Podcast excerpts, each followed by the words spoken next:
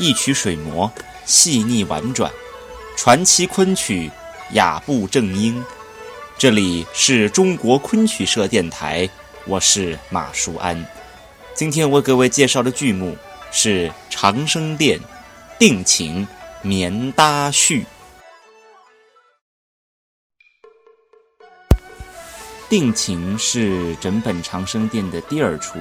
也是整出戏的剧情正式的开端。定情这出戏讲述大唐天宝年间，山河一统。太平盛世，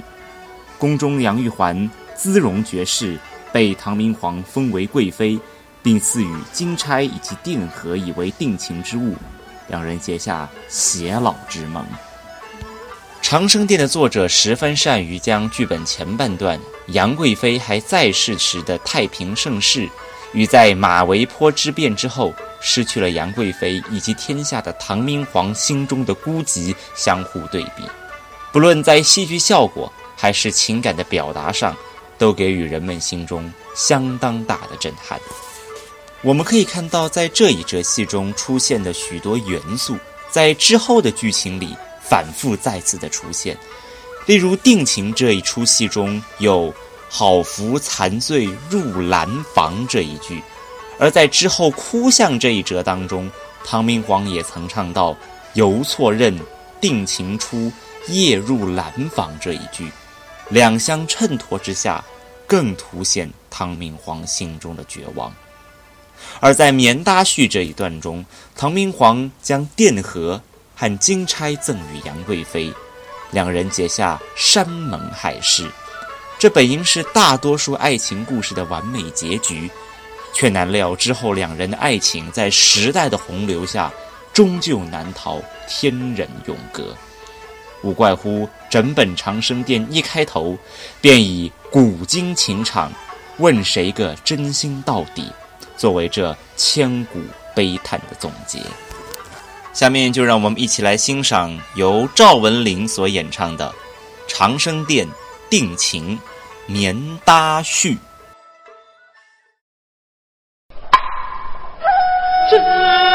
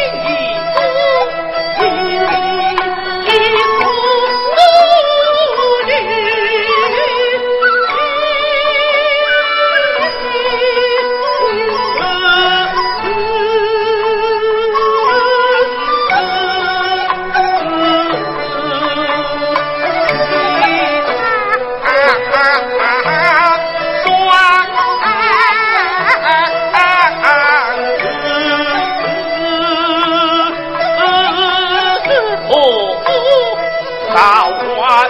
安生